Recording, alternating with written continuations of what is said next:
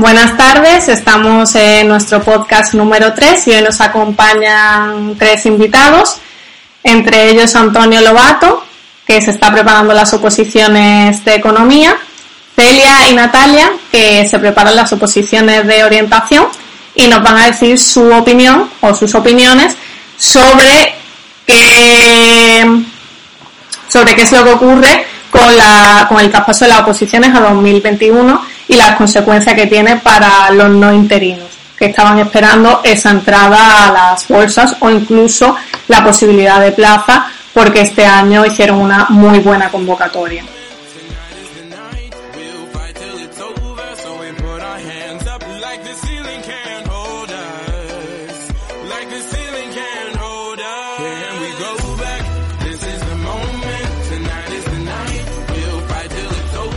Buenas tardes, vamos a comenzar hablando sobre el artículo de Evaristo Arzayuz, que es jefe médico del Hospital de Landa de Duero en Burgos. Hace unos días en el periódico de Burgos publicó una noticia titulada Caraduras, un artículo que se refiere al profesorado, él en tiene tres, tres hijos y se queja de que su hijo menor solo le mandan deberes y también lamenta el aplaudor general ya que considera que no es una medida motivadora. Por otra parte, compara que él alega de que eh, no es excusa que en la actualidad eh, los alumnado tenga como excusa que no tenga acceso a internet, ya que él considera que en España existen más líneas telefónicas que población. Por tanto, compara un dispositivo móvil con un ordenador y una línea de prepago con una tarifa de wifi también es bastante significativo, al final de su artículo, que alude al cobro del profesorado durante el periodo de cuarentena. De hecho, llega a decir eh, que el, que el profesorado ha cobrado durante estos últimos 45 días y que realmente no están trabajando. Entonces, bueno, consideramos que es una opinión muy poco acertada y bastante eh, lejana a la realidad, ya que como todos los docentes saben y también saben muchos padres y madres, estamos ahora trabajando incluso más horas de las que realmente nos correspondería si los centros educativos estuviesen abiertos. Aparte de que es un flaco favor desde mi punto de vista, no solo a, la escuela como espacio de aprendizaje, sino también a la propia sociedad, porque son sociedades avanzadas aquellas donde se da una importancia a la escuela. No sé qué piensa mi compañera Alba. Claro, yo aquí veo varias, varios aspectos a resaltar. El primero es que no, no se contempla la, la diferencia de clases que puede haber en una sociedad y el acceso a esos recursos. No es lo mismo trabajar con un dispositivo móvil que, que trabajar a través de un ordenador ni lo que va a tener, ni cuántos dispositivos en sí puede haber en una familia en, en relación al número de niños que haya en esa familia. Hay profesores que le están pagando incluso datos al alumnado para que pueda acceder a, a su proceso de enseñanza-aprendizaje. Entonces hay muchas cosas que no se tienen en consideración en este artículo.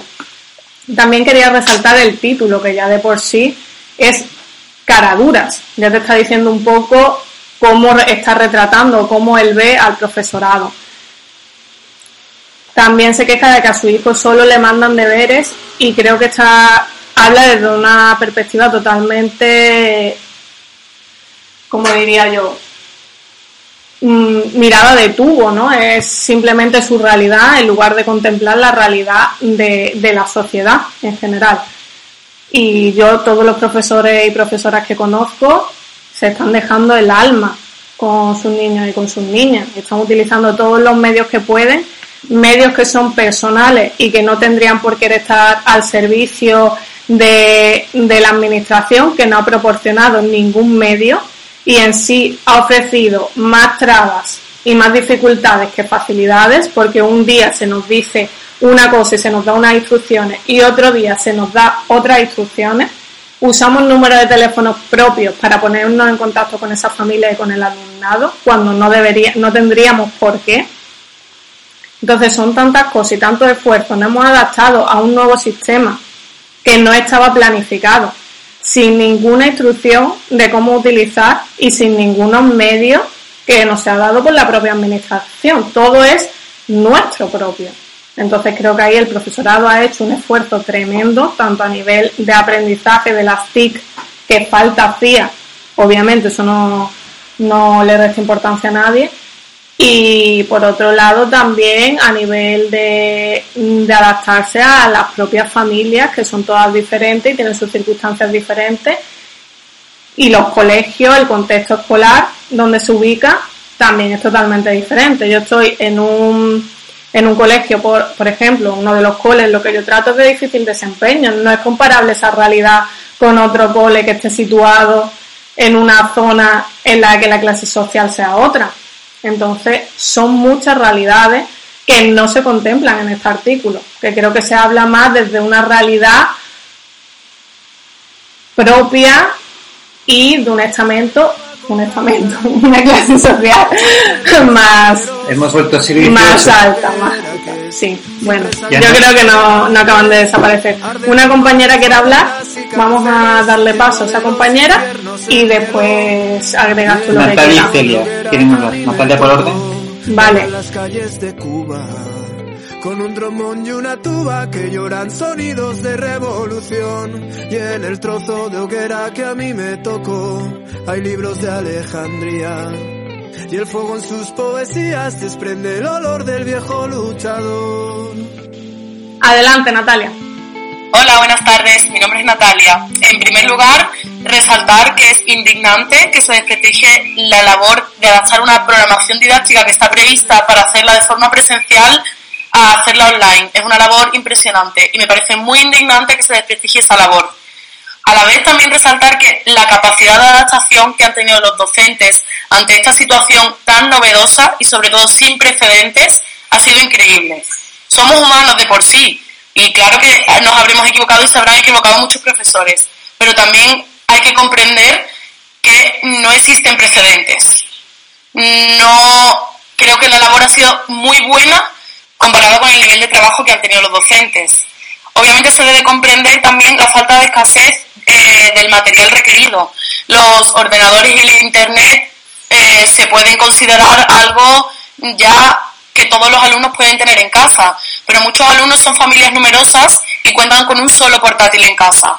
Y más de uno tendrá que tener clase a la misma vez, entonces no se puede trabajar. Además de eso, hay mucha gente, sobre todo aquí en Andalucía, que viven apartados y viven en zonas rurales, que no tienen internet y funcionan con un pendrive con megas, por lo que tampoco pueden dedicarse ni pueden estar presencialmente en todas las clases. Entonces, hay que resaltar mucho tanto la labor de los docentes como, a su vez, darse cuenta de la falta de recursos que tienen nuestros alumnos en Andalucía. Vale, cuando quieras, Celia. Hola, mi nombre es Celia. Me gustaría decir que en estos momentos que estamos intentando trabajar de la mejor manera posible, dentro de las circunstancias que estamos viviendo, eh, creo que no se debe generalizar a todo el profesorado de este país, porque me consta que yo imparto refuerzo educativo en un centro de aquí de Málaga, que están haciendo una labor enorme. Los centros incluso están repartiendo tarjetas de datos, tablets, cualquier recurso para que el alumnado pueda acceder a los medios y además destacar profesorado está utilizando sus propios recursos tecnológicos. Se han visto obligados a acelerar esta digitalización en el ámbito educativo y ha sido uno de los mayores retos a los que se ha tenido que enfrentar la educación.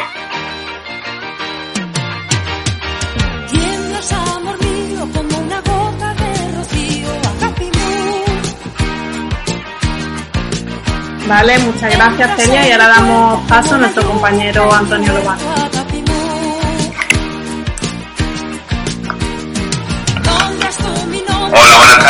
Mi nombre es Antonio Lobato y estoy opositando para la especialidad de Economía. Bueno, en cuanto a este artículo, yo creo que lo primero que llama la atención eh, es que las críticas vengan desde el sector público, ¿no? Desde un trabajador también de- del sector público. Y sobre todo que no se tenga en cuenta el contexto, ¿no? Ese, esa premura con la que se tuvo que organizar todo y por otra parte eh, los resultados más que aceptables y de hecho muy buenos a día de hoy que se han conseguido. Además, eh, bueno, eh, el hecho de que simplemente de que el periódico haya llegado a, publicar ese, esta columna y con ese título, a mí lo que me da a entender, y bueno, y realmente existe, no sabemos, quiero pensar que es una minoría, pero desde luego existe esa opinión en todavía un sector de la población acerca de, esa, bueno, este señor le llama caradura, ¿no? otros le llaman privilegio, pero sí como que realmente nadie sabe, o al menos nadie que no tiene un familiar eh, profesorado o docente en su entorno, realmente el trabajo que, que hay detrás, ¿no? Y luego, por último, otro, otro punto que yo creo que se ve aquí es eh, realmente este caballero, este señor, eh, parece que no está muy familiarizado con, con, lo que es la enseñanza online, ¿no? Porque, por ejemplo, eh, yo curso además máster por la UNED y desde luego eh, no están los profesores, no quedamos a una hora para que los profesores den sus clases presenciales, sesiones magistrales, eh, pero simplemente online, ni graban sus clases o no por norma la clase y la cuelgan. Entonces, eh, no es así como funciona la, la, enseñanza online y ni siquiera realmente es así como funciona la, la, presencial en ese sentido de ese modelo antiguo de la sesión magistral, ¿no? Entonces, un poco, yo creo que finalmente lo que, lo que se deja entrever también en este artículo es la, la brecha generacional, por una parte, y con esa brecha generacional también esa brecha del, del, modelo de escuela, ¿no? De hacia dónde va la enseñanza y cómo deben realizarse los procesos de, de enseñanza-aprendizaje. Yo creo que eso es un poco lo que al final se puede sacar en clave de, de este artículo. Enamorado de la moda juvenil, de los precios y rebajas que yo vi. Enamorado de ti, sí yo caí. Enamorado de la moda juvenil. Y por último vamos a dar paso a mi compañero. Sí, simplemente una anotación eh, muy interesante por sus aportaciones. Y por ejemplo, en mi caso personal, pues aparte de la plataforma eh, Seneca, que es eh, obligado, obligada utilización, fijaos también hasta qué punto llega la brecha digital, que en mi caso tengo que ponerme en contacto por WhatsApp con mi número, lo cual no me hace gracia, pero ya ante la, la, fal, eh, la brecha digital, pues no ha habido otra forma, ¿no? Un alumno que vive en el campo, no tiene acceso a banda ancha, eh, solo había un móvil en su familia, pues que tendría que recurrir al WhatsApp, o también, por ejemplo, llamando a familias por teléfono, ya sea con número oculto, para no dar mi teléfono. Es decir, que al final es muy, muy complicado y la labor que se hace, creo que es, en la gran parte de los casos, por parte de los docentes, muy, muy significativa. Bueno, también quería decir que no es el único, Evaristo Arzayus, el que piensa de esta forma. Por poner un ejemplo, voy a poner, voy a leer varios tweets a raíz de una publicación que se hizo para que se pueda ver cuál es la opinión de la sociedad en general sobre el profesorado, ¿no? Un tweet dice, la verdad es que el trabajo de los profesores antes era lamentable y ahora lo sigue siendo. En la próxima pandemia yo quiero ser o profesor o ministra de Igualdad. ¿Qué más cosas tenemos por aquí? Nunca los voy a valorar. Y un profesor o profesora supongo que será el que le responde, ni ellos a ti. Solo eres un número en Seneca. Bueno, todos sabemos que no, solo, no son solo números, ¿no? Son nuestros niños y niñas. ¿Qué más? ¿Qué más tenemos por aquí? Otro dice, pero si no dan clase, ja, ja, ja, ja, ja. Yo a estas personas eh, amablemente les invitaría a que hagan su grado, su máster, su otro máster, su título de inglés, que opositen, que se queden a las puertas, que entren en una bolsa, que esperen, que le llamen, que trabajen, que tengan 30 alumnos y alumnas en clase, con sus diferencias, sus problemas. Entonces, ahí cuando uno ya está trabajando en un trabajo que es vocacional, que a mí me encanta, pero cuando ya estás, digamos, en esa piel, ya te das cuenta de lo difícil que, que llega a ser. También es muy, también muy, muy motivador, pero también tiene muchos problemas. Sí. Hay otro comentario que dice, la verdad es que estoy haciendo parte de su trabajo y nadie me paga a final de mes. Están trabajando menos que nunca. Y otro que pone que yo no valoro nada a algunos profesores y a otros sí. Y le responden, a mí me pasa lo mismo con las familias de mi alumnado, ¿no? Que eso sí que está gracioso. Y bueno, esto un poco para ver que, que la sociedad en sí, ¿no? Al igual que con los aplausos, ha aplaudido a todo, a diferentes colectivos, no todos los colectivos de trabajadores, pero a muchos colectivos de trabajadores y trabajadoras, en especial al sistema sanitario, por supuesto, porque su labor ha sido impresionante y determinante en toda esta pandemia, confinamiento y en general en la situación que, que tenemos actualmente. Pero al profesorado no se ha dicho nada, a lo mejor por algún grupo, pero que era del propio profesorado y, y poco más, ¿no? No sé si alguien quiere agregar algo más al respecto. Vale, Celia creo que quiere hablar y Natalia también. Así que, que les voy a dar paso. Si os parece, primero a Celia.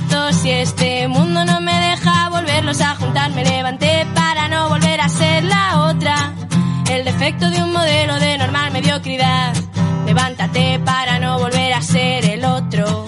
El que usaba sus propias cadenas para dominar. Adelante, Celia. Eh, bueno, yo quiero ser breve. Creo falta de empatía enorme por parte de la sociedad hacia la, hacia la labor del profesorado. No se está valorando el esfuerzo ni el tiempo invertido. Eh, además, en las instrucciones del 23 de abril del 2020, que salieron hace poco, de ese trimestre, decían que el profesorado eh, no, las medidas que apliquen y, y las actuaciones no supondrían una carga administrativa de horas. Y está siendo así realmente. Y no se está valorando. Vale, adelante, Natalia. Bueno, yo a modo de conclusión también comentar eh, de cerca tengo un familiar que tiene necesidad específica de apoyo educativo, en concreto altas capacidades, y la labor de la profesora de PKI ha sido impresionante. Trabajos semanales con muchas horas detrás y ha estado muy pendiente y muy encima de la alumna.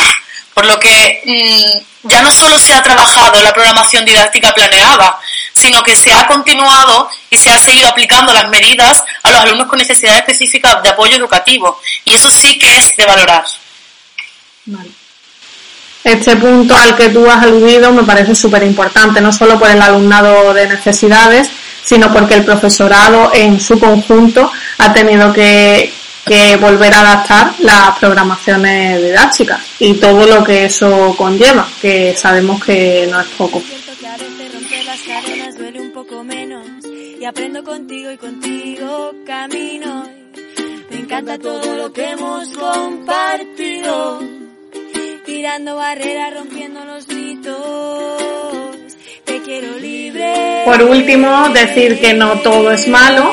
De hecho, hubo un artículo de respuesta a Evaristo Arzayuz por José Antonio Constenla, que defiende ahora sí la labor del, profesora- del profesorado durante toda esta pandemia y precisamente la rápida adaptación a la nueva formación online sin el apoyo de, de las administraciones de forma directa.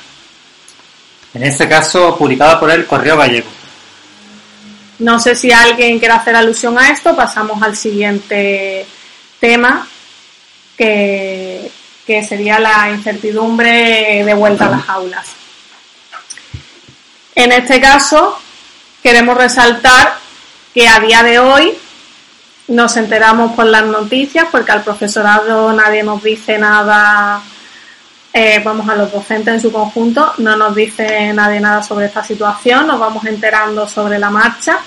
La administración a nivel estatal dice una cosa, que es que los niños y las niñas volverán a clase en septiembre, pero que habrá clases de refuerzo educativo y también se incorporarán los niños de 0 a 6 años.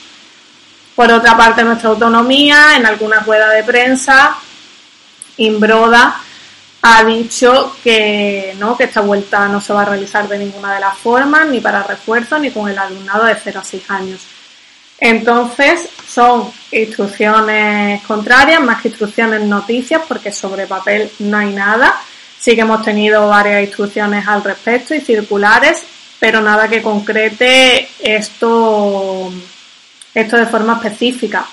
Sí que hemos tenido protocolos de, de actuación sobre, sobre la vuelta a las aulas, pero nada de forma específica. Entonces no sé lo que opinarán mis compañeros y compañeras al respecto. Doy paso primero a mi compañero y luego abrimos el micro a, a Lobato. Claro, aquí se abren varios escenarios y es verdad que es una situación muy novedosa y entiendo que las administraciones educativas lo tienen difícil para organizar el curso presente y sobre todo el curso 2021. Claro, habla, por ejemplo, de un escenario en el cual habría 15 estudiantes en cada clase. Por cierto, sería una oportunidad fantástica, una magnífica oportunidad para reducir, ahora sí, conforme a lo que la OCDE recomienda, de 15 alumnos y alumnos por clase. Sería fantástico, pero claro, eso ello implica invertir y no la educación sea como un gasto, no como una inversión. Eso también hay que tenerlo en cuenta, aunque sea algo lamentable. Eh, se plantea la, opción de que haya 15 alumnos por clase, de que la otra mitad del, del grupo clase tenga clases por, por internet, por videoconferencia, no sé si sea rota- rotativo, una semana sí, una semana un grupo y otra otro, por mes, no sé aún cómo va a ser, pero bien es cierto es que yo, mi, pun- mi punto de vista personal es que hasta no haya la vacuna no debería haber clases presenciales o con muchísimas limitaciones, porque vamos a ser francos, hay muchísimos sanitarios en la actualidad en Madrid y en estas autonomías que aún no disponen de medios adecuados para su protección. La gente, mucha gente sí está siendo muy responsable, pero hay otra gente muy negligente que no respeta la distancia de seguridad y que después, vamos a ser eh, claros, en nuestros centros educativos no hay distancia los pasillos para asegurar esos dos metros de distanciamiento social. Es imposible. Yo no imagino mi centro que tiene 900 estudiantes entrando, bueno, pongamos la mitad, si son 15 sí y 15 en su casa, 450 alumnos y alumnas entrando a la vez, es muy difícil organizar los recreos, las clases, entonces es exponer a una población que luego ven a sus padres, a sus abuelos, mover toda la sociedad. También entiendo que si yo fuera padre quizás pensaría de otra forma, digo, ¿cómo voy a conciliar ese trabajo con, con mi hijo o mi hija? Es, es complicado, pero yo pienso que hasta la vacuna el aprendizaje online sí se puede, asegurando que todos aquellos alumnos que no tienen medios puedan tenerlo. Vale, vamos a dar paso a Lobato para saber qué opina al respecto. Vale, a ver, yo creo que eh, lo primero que deberíamos responder es con qué nivel de riesgo eh, nos sentimos cómodos, porque realmente, eh, desde mi punto de vista personal, no creo que la opción sea esperar hasta que haya una vacuna, porque realmente no sabemos si esa vacuna puede venir en febrero de 2021 o puede venir mm, a finales de 2021, hasta realmente no se sabe nada.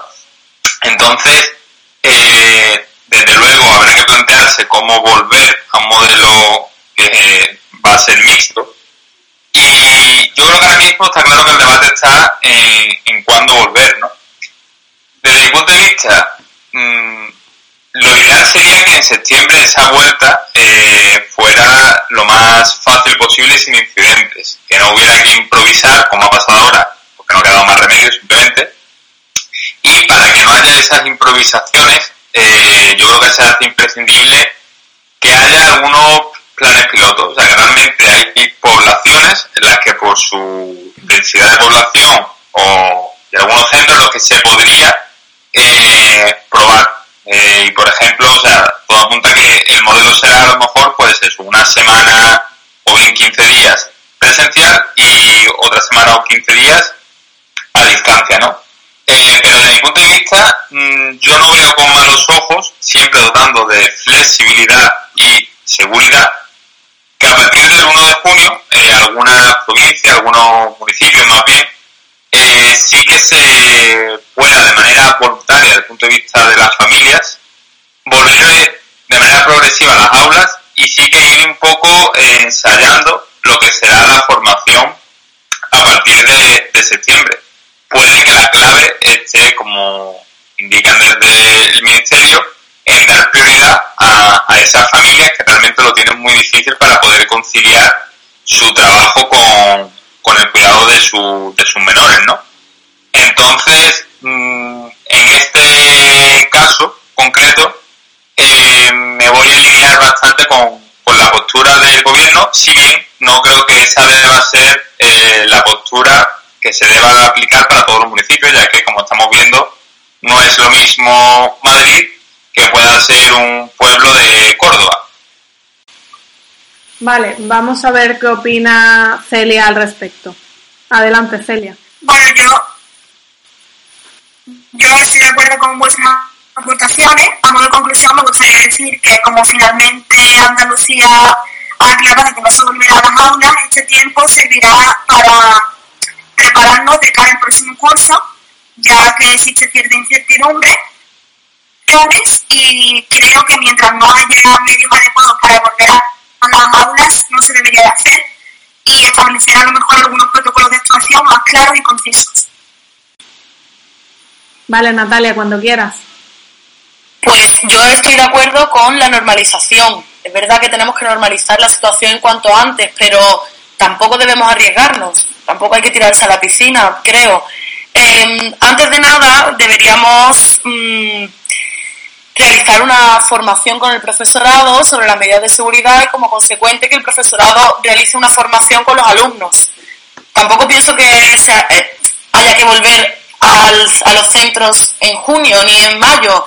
Ya creo que sí que es verdad que lo mejor sería volver en septiembre, pero con una adecuada formación, porque sí que es verdad que es muy complicado en adolescentes de segundo, tercero, cuarto de eso, mmm, obligarlos a mantener una distancia de seguridad es muy complicado porque la adolescencia mmm, no va de la mano con distancia en, social. Entonces eh, es necesaria una formación y es necesaria hacer mucho hincapié tanto con los familiares como con los alumnos desde el centro. Yo también estoy de acuerdo con vosotras en el sentido de que primero se necesitan unos protocolos, eso está clarísimo. Y segundo, hay mmm, distintas variables que hay que tener en cuenta. La primera es, ¿hay pruebas para realizar al profesorado y al alumnado para volver a sus puestos de trabajo en este momento? Después están los recursos necesarios a nivel de mascarillas, a nivel de guantes, a nivel de equipos de protección. Y después está la parte de adaptación no solo del alumnado, sino también del profesorado que estamos hablando de tener a niños y a niñas, algunos muy pequeños, que se ha decidido que los que volviesen serían de 0 a 6 años, cuando son niños que tú les tienes que quitar los moquitos, les tienes que abrazar, ¿cómo se va a tratar con ese alumnado? Es decir, el niño, pues, ¿qué le vas a decir? Que se esté poniendo la mascarilla, que no se toque, que no se juegue con el compañero. ¿Cómo se va a gestionar todo esto? Y no hablo ya mm, de, de este momento, el momento actual, de mayo-junio, porque no lo veo en absoluto viable, sino en septiembre. ¿Cómo se va a gestionar esto en septiembre? Porque sí que debemos, yo pienso que esa normalidad sí que debemos de alcanzarla. Pero esto es una reeducación de, de, costumbres que tenemos tan arraigadas que, van a, que va a ser muy, muy difícil. Nos va a ser muy difícil a los adultos y les va a ser muy difícil a los niños y a las niñas. También la etapa de, la adolescencia, pero quizás en esa etapa se pueda tener más controlado a nivel de aula, el guardar las distancias, también incluso en primaria, el respetar esas distancias.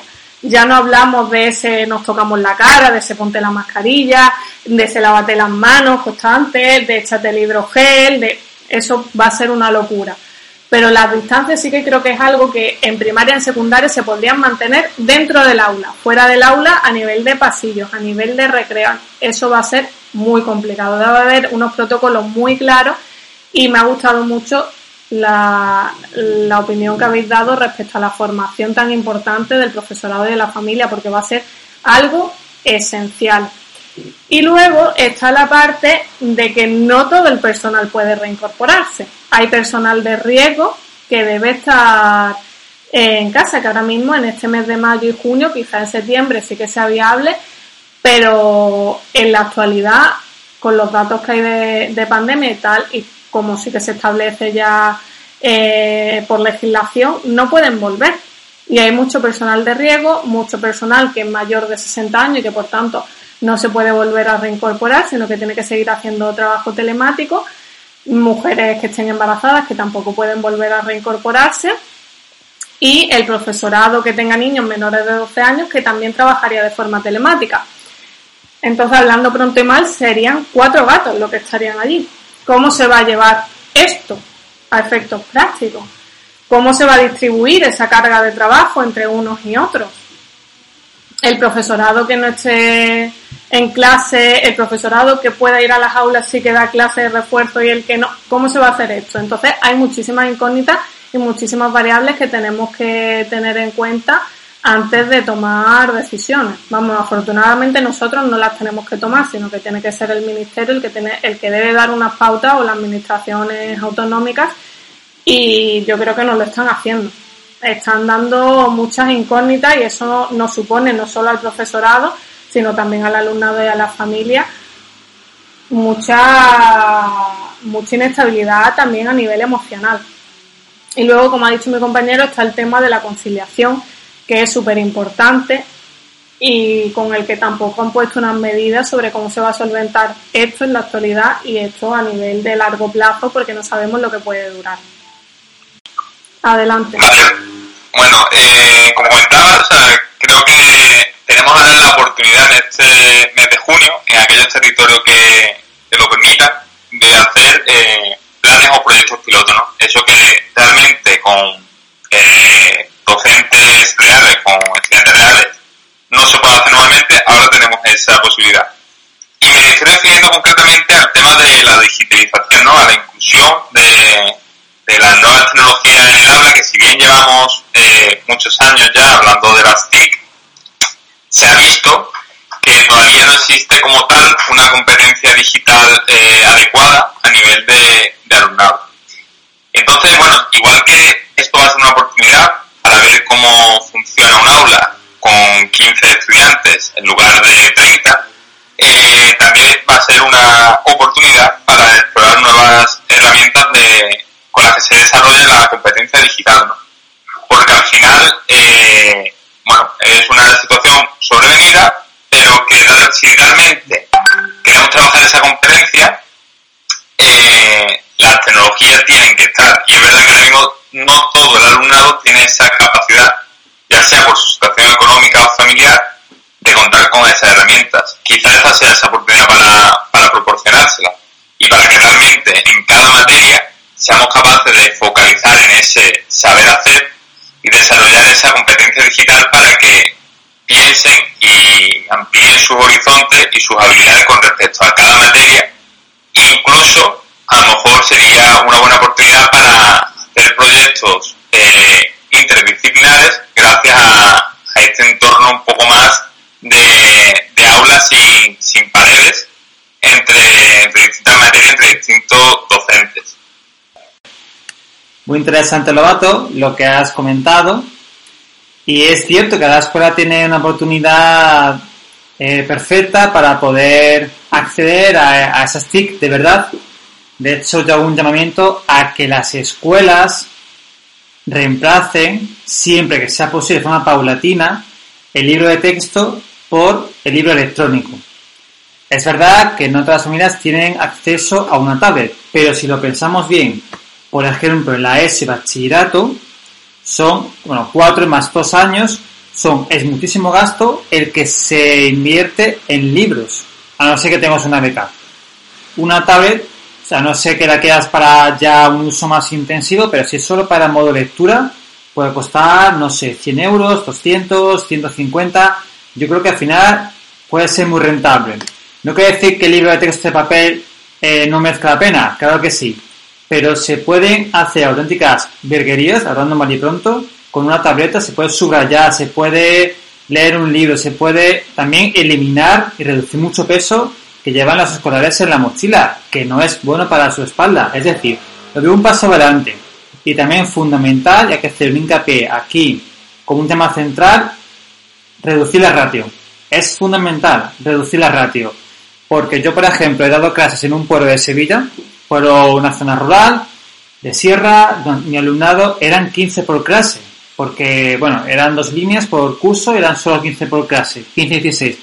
Era maravilloso.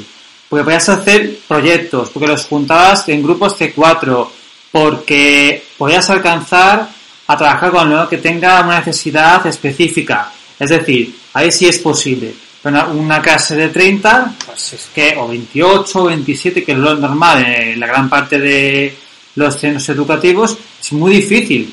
Aunque yo tenga toda la voluntad del mundo, llegar a, ahora, yo, en mi caso, aunque lo tengo un primero de la SOC y de, tengo a 28 y 26 alumnos respectivamente, tengo a 4 que son de PIL, que van a pasar de curso sí o sí, tengo otros 5 o 6 que repetiría a no ser del nuevo aprobado general, tengo 5 que son, que tienen su necesidad específica de apoyo educativo, es decir, al final tienes tantísimos frentes abiertos que es imposible atenderlos a todos, aunque tú quieras.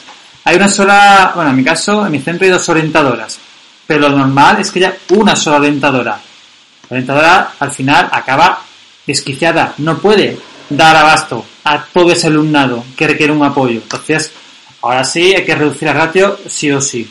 Ahora, que lo haga o no, eso ya es decisión política. Yo aquí sí que voy a barrer para mi especialidad, concretamente las orientadoras, mm, hablo en femenino porque somos más mujeres en orientación. Las orientadoras en general, en primaria, tenemos varios colegios. ¿Cómo es posible esto? Vamos cada día de la semana a uno. Algunos, porque tenga más líneas, vamos dos. Pero en general estamos de un cole a otro. No es posible abarcar tanto si queremos una educación de calidad. Y en los institutos, que son muchísimos más alumnos y alumnas, se tiene una sola orientadora. En ocasiones, casos, casos privilegiados, dos. Pero no es lo normal. Y luego está el profesorado, que se dijo en un principio, no sé dónde había quedado esto, que iba a tener que encargarse de dos, de dos clases, es decir, que se iba a reducir la ratio a 15 alumnos y alumnas para guardar la distancia de dos metros de seguridad, pero que lo iban a dividir en dos clases y que un mismo profesor o profesora se iba a tener que encargar de dos clases. como como hacemos esto, señores y señoras?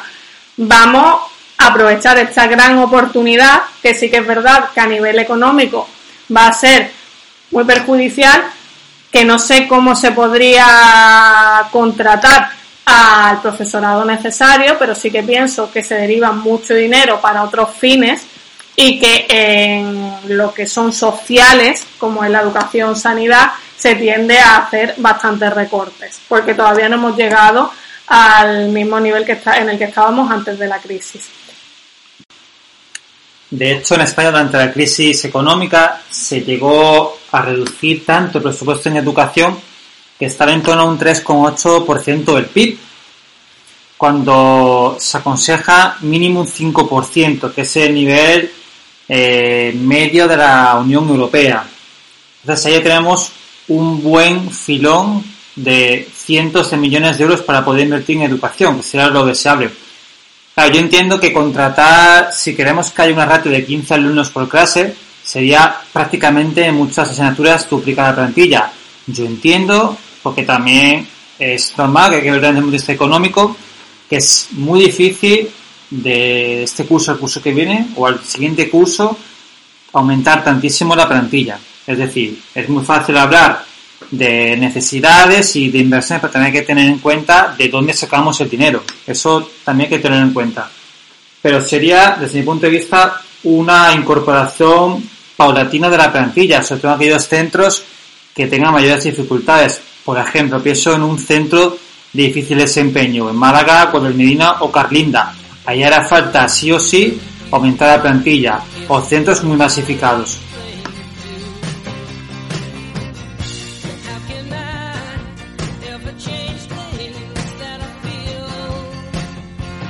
Adelante, Natalia. Bueno, yo decir que también mm, gracias a la pandemia nos hemos dado cuenta de la escasez de recursos que poseen los alumnos, tanto en relación a los portátiles como a las tabletas y, y a la vez al Internet. Estoy de acuerdo con lo que acaba de decir el compañero, pero también deberíamos replantearnos la posibilidad de dotar a nuestros alumnos de recursos antes de digitalizar, digitalizar perdona, del todo las enseñanzas. En cuanto también a lo que acaba de decir Alba, estoy totalmente de acuerdo, nuestro trabajo cada año es más complicado y la atención es peor. No por nuestra falta de profesionalidad, sino porque cada vez es más la cantidad de alumnos a los que los profesionales de la orientación debemos abarcar. Deberíamos sobre todo aumentar el número de orientadores, de orientadores en los centros, pero con más hincapié en educación primaria, ya que numerosas leyes hacen mención a la atención temprana y la importancia que ella posee, por lo que primaria e infantil deberían ser las primeras en aumentar el número de orientadores y en la atención al alumnado.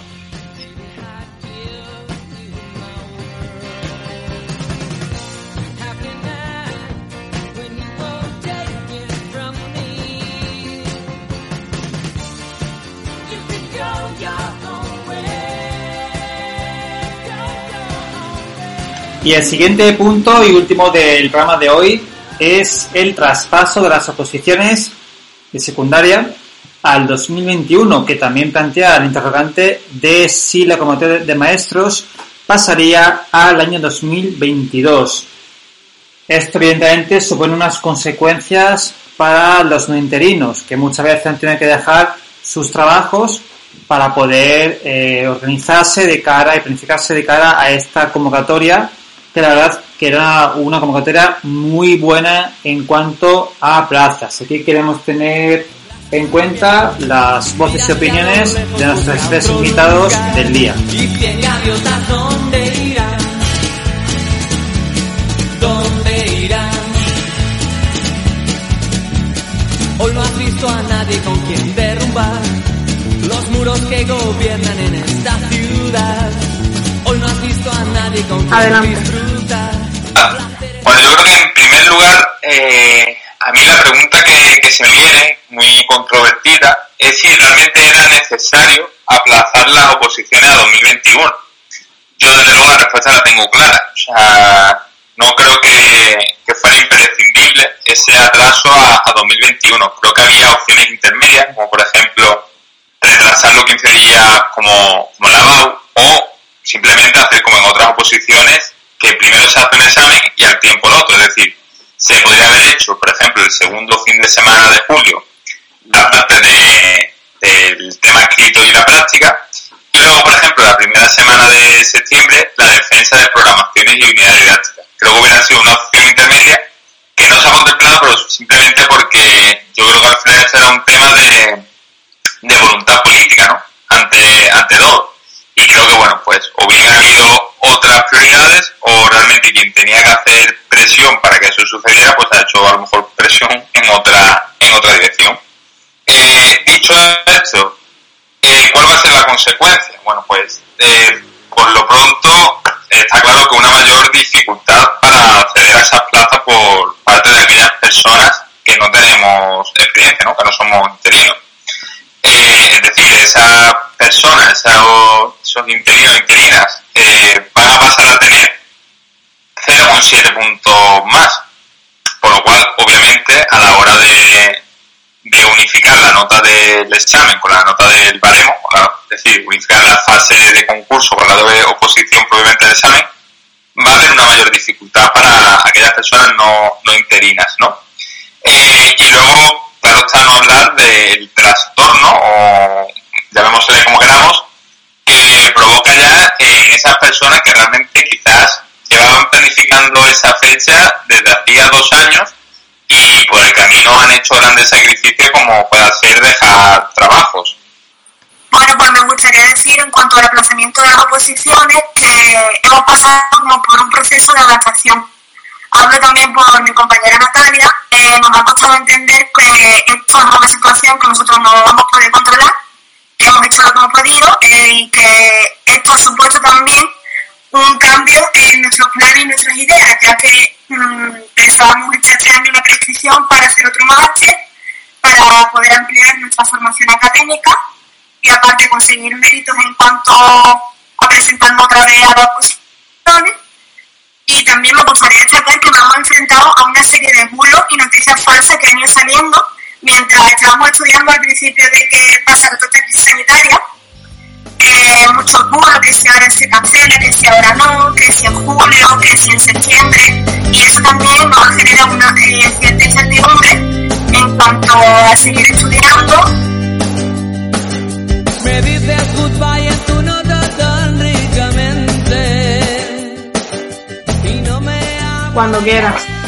Vale, eh, en último lugar, ¿no? comentar, poniéndonos ya en un escenario un poco más pesimista, aunque plausible, eh, teniendo en cuenta los precedentes de, de 2012, y es que verdaderamente eh, todas las personas que nos presentamos por primera vez en este 2020, al final también eh, somos conscientes de nuestras limitaciones y que la posibilidad de no sacar la plaza obviamente está ahí, ¿no? Y yo creo que un poco al final siempre te queda ese consuelo de que la convocatoria del 2022 ya que entraba, eh, formaba parte dentro de estas grandes convocatorias, yo creo que ahora eh, estaría en el 2023, en teoría, pero verdaderamente sabemos que está también de por medio el tema del miedo docente, entonces yo creo que es un factor más de incertidumbre, ¿no? Porque realmente, pues, no sabemos si esas oposiciones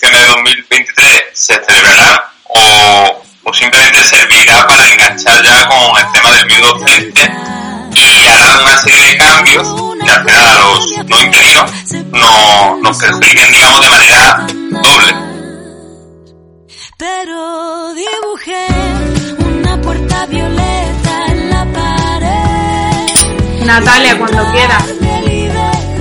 Bueno, pues mira, de forma personal tengo que resaltar que tras dos años de preparación y sobre todo mucho dinero invertido, ya que muchos trabajamos y estudiamos a la vez, da un poco así hablando coloquialmente mucha rabia este cambio, pero pensando en la situación y esta realidad que nos ha tocado vivir, hay que pensar en positivo y realmente pensar que, bueno, tenemos más tiempo de preparación. También, como ha comentado Celia, nuestros planes se trastocan y es algo que no puede estar en nuestras manos. Pero sí es real que una cualidad de los docentes es la adaptación y como futuras docentes públicas debemos adaptarnos a ello. Teniendo en cuenta opiniones de compañeros de academia y conocidos, hay muchos de ellos que llevan muchos años preparándose y mucho tiempo invertido en esta preparación, por lo que realmente también para ellos ha sido una faena.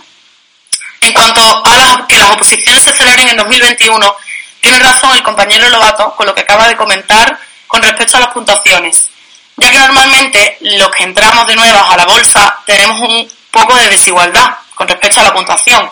Ahora vamos a tener mucha más dificultad para entrar en bolsa, ya que posiblemente el número de plazas convocadas será mucho menor en 2021, ya que se reducirán a causa de la crisis que se avecina, que como ya sabemos y hemos comprobado, una de las primeras cosas que siempre se ve afectada es la educación. Nos queda un gran camino por delante, aunque esperemos que se acabe pronto para poder realizar nuestra labor profesional de la mejor manera posible.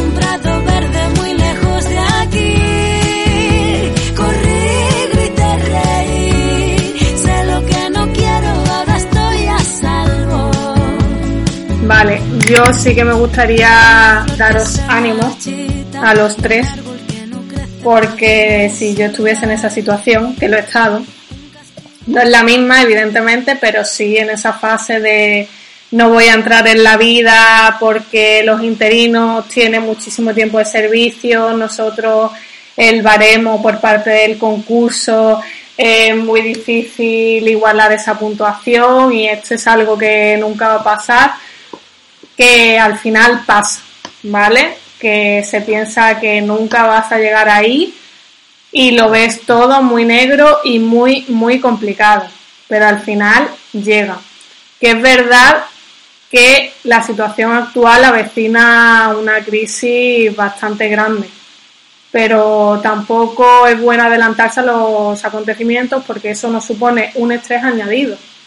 Entonces, de modo muy personal, os recomiendo que intentéis centraros en el ahora, en todo lo que ya lleváis recorrido y que ya sabéis y que eso ya está hecho, en todo lo que podéis hacer de más, porque los interinos después no tenemos tanto tiempo para estudiar, os lo digo de verdad, es trabajo, trabajo, trabajo y también un poquito de vida personal que si no sería muy poco sano. Y también os animo a que no perdáis esa parte de vida personal que es fundamental para llegar cuerdo a unas oposiciones. Que no rindáis, que las cosas al final salen y que tenéis una preparación muy buena. Soy consciente de ello, por una parte porque conozco a mi compañero y amigo Antonio Lobato y por otra parte porque lo poco que he podido ver de vuestros perfiles de Instagram, de Celia y de Natalia, mm, es impresionante. Es una labor de estudio, de esfuerzo, de estar al día. Cuando habéis nombrado las instrucciones es que estáis al día de, lo que pasa en educación y, aunque esta situación sea muy frustrante y haga que os desaniméis, que estéis tristes, que, evidentemente eso va a pasar y tenéis que sentirlo, porque si no sería guardarlo dentro, que de verdad que no, no perdáis la esperanza porque las cosas al final acaban llegando. Y seguro que unas personas que se han esforzado tanto les llega y para la educación pues vais a ser un auténtico privilegio. Así que muchísimo ánimo. Y ahora mi compañero quiere agregar algo. De hecho, a mí me, llama la atención, no sé si ha sido Natalia o Celia, que estaban eh, hablando sobre la instrucción del 23 de abril y he pensado, increíble. Es decir, son, son personas que están estudiando para entrar en la bolsa y ya se conocen toda la legislación, incluso la actual. O sea, lo, lo que han sacado hace días. Es decir, que es una instrucción que a lo mejor el siguiente curso no, no tiene vigencia o se reemplaza por otra que a lo mejor ya no le sirve a, a ellas, a vosotras las orientadoras para vuestro examen, pero digo, increíble, qué bien. Es decir, yo soy de las personas que piensan que toda inversión de tiempo al final sí o sí tiene su recompensa, segurísimo. Lo digo también como eh, en mi caso personal, que también yo empecé a las oposiciones en 2011. En el 12, como sabéis, no hubo en Andalucía. Eh, me presenté en Madrid, me presenté también en Castilla-La Mancha, en Andalucía, empecé de hecho a trabajar en Castilla-La Mancha y de hecho no tengo plaza. Yo me he quedado dos veces consecutivas en Andalucía a 0,3 puntos de plaza y es muy frustrante, pero como dice mi compañera Alba, es verdad que esa frustración y esa rabia hay que sacarlo fuera para no guardar otro dentro pero también es un recorrido que ya has hecho y que sabes que al final lo vas a conseguir. En mi caso, conseguir la plaza, en vuestro caso, entrar en bolsa y que os llamen, que seguro que va a ocurrir. Así que daros muchísimo ánimo, de verdad. A lo alto sí le conozco, a vosotros no, eh, pero seguro que lo vais a hacer muy, muy bien, todas, y nada, suerte y mucho ánimo. A ti, Alba, y a ti, Enea, por, por los ánimos, que se agradecen y y nada, sí, nos toca buscar el lado positivo y formarnos y nada, y aprovechar. Adelante, Celia. Bueno, yo quería dar las gracias a los dos por los ánimos y también por contar con nosotras para grabar esto, que es nuestra primera experiencia también como interino. Y la verdad que estamos muy contentas y muy ilusionadas. Muchísimas gracias a vosotras. Muchas gracias a, a los tres por querer estar hoy con nosotros. Yo simplemente ya para finalizar, eh, agradeceros a los tres vuestra presencia y que hayáis tenido tiempo y ganas de acompañarnos en este, en este perdón, eh, programa.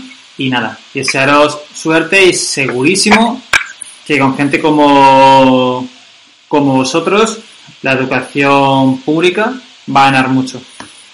Pues sí, totalmente de acuerdo. Así que nada, un, un saludo para los tres, os deseo lo mejor y sí que voy a dar pie a, a. Adelante. Nada, yo simplemente eso, daros las gracias por, por la invitación y por vuestros ánimos. Animaros por mi parte a que sigáis también con, con este proyecto ¿no? de, podcast y que difundamos ese valor de, de la educación que tan necesario es que obviamente entre la comunidad educativa eh, está de sobra salido, pero es verdad que cuando uno lee artículos como ese que se publicó, se da cuenta de que hace falta todavía mucha labor de concienciación entre la sociedad por realmente poner en valor la importancia de lo que es la educación. Y nada, con esto finalizar y, daros las gracias.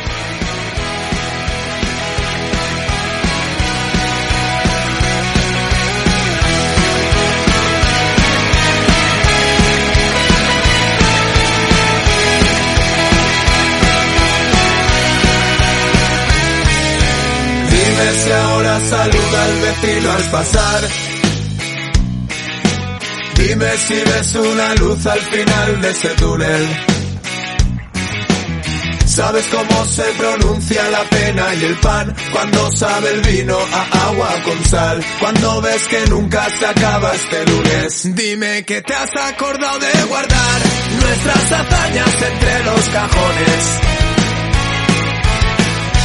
Muchos cartones con los que montar. Fuertes y cabañas, tanques y murallas. Vuelve, que incendiaremos el mundo otra vez.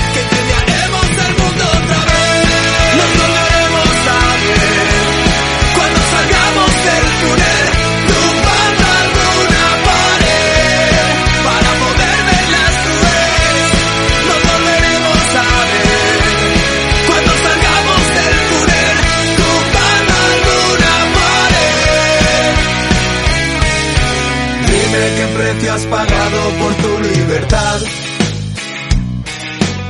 Es la distancia una cárcel, es noche y olvido. Es aburrido pensar en que no hay que pensar, qué triste acordarse del triste final de los que cayeron durante el camino. Dime que te has acordado de guardar nuestras hazañas entre los cajones. Muchos cartones con los que montar. Fuertes y cabañas, tanques y murallas. Vuelve, que incendiaremos el mundo otra vez. Que incendiaremos el mundo